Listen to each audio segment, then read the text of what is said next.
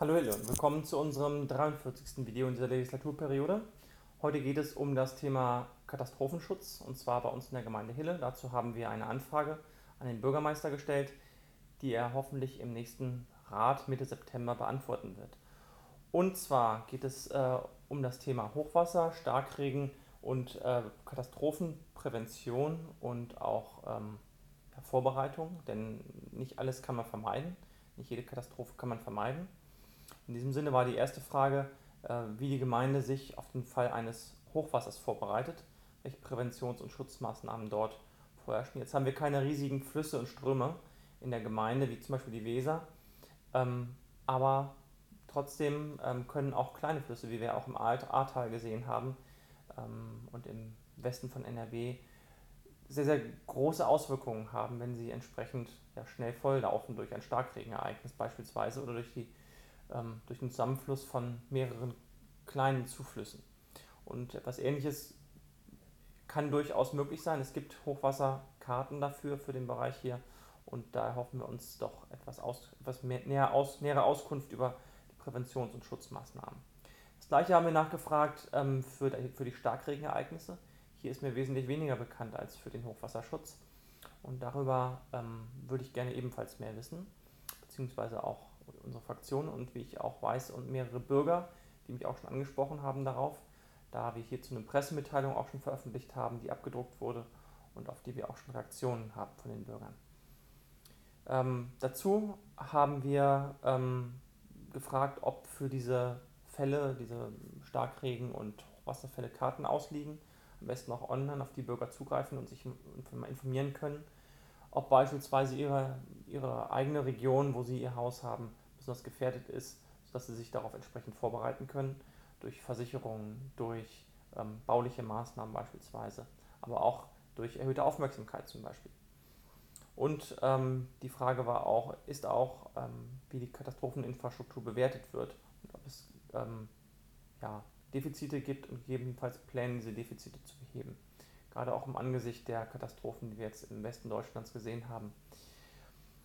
Dann ähm, geht es, wie gesagt, ja auch nicht nur um die Vorbeugen, sondern auch um die Maßnahmen äh, zur Warnung der Bevölkerung. Da äh, gehen wir nochmal auf die Sirenen ein, die ja auch sich als probates Mittel erwiesen haben, beziehungsweise gerade durch ihr Nichtvorhandensein erwiesen haben, dass eine solche Warnmaßnahme notwendig ist. Und da haben wir gefragt, ähm, wie die Schutzmaßnahmen, die Schulungsmaßnahmen für diese Schutzsirenen äh, beispielsweise aussehen. Ob es hier Informationsbroschüren gibt, die ausgeteilt werden, ob es hier Informationen allgemeiner Art durch die Gemeinde gibt, dass wirklich jeder Bürger weiß, was die einzelnen Signale bedeuten. Denn ich beispielsweise wusste bis vor wenigen Tagen äh, nicht, dass die Sirenen verschiedene Signale haben, die verschiedene Informationen äh, mit sich tragen. Das heißt, es gibt verschiedene Signale für verschiedene Gefahrenstufen, für verschiedene Gefahrenquellen. All das war mir überhaupt nicht bewusst. Von daher ähm, ist das für ältere Bürger, die äh, gerade auch mit dem Kalten Krieg noch stärker in Berührung gekommen sind, sicherlich noch etwas anderes. Ähm, ich, wie gesagt, der ich in Hannover aufgewachsen bin, kenne das überhaupt nicht und habe das jetzt zum ersten Mal gehört. Entsprechend ähm, denke ich, dass es anderen auch so geht. Ähm, ich habe von vielen zumindest gehört, dass sie sich nicht mehr an die einzelnen Signale erinnern können, was welches Signal bedeutet.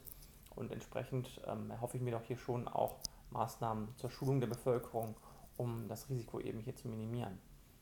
Dann war eine Frage, ob es ein Kataster äh, mit Maschinen für Unternehmen und Privatpersonen gibt, beispielsweise aus dem landwirtschaftlichen Bereich. Da gibt es ja sehr, sehr viele Landmaschinen im Traktorenbereich, die in einer solchen Situation Gold wert sein können.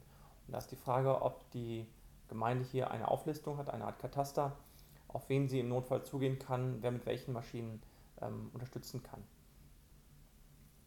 Dann ist die Frage eng angelehnt daran, ob es beispielsweise eine Liste mit privaten ähm, Helfern auf, auf Gemeindeebene gibt, beziehungsweise ähm, wie diese privaten Helfer dann koordiniert werden können.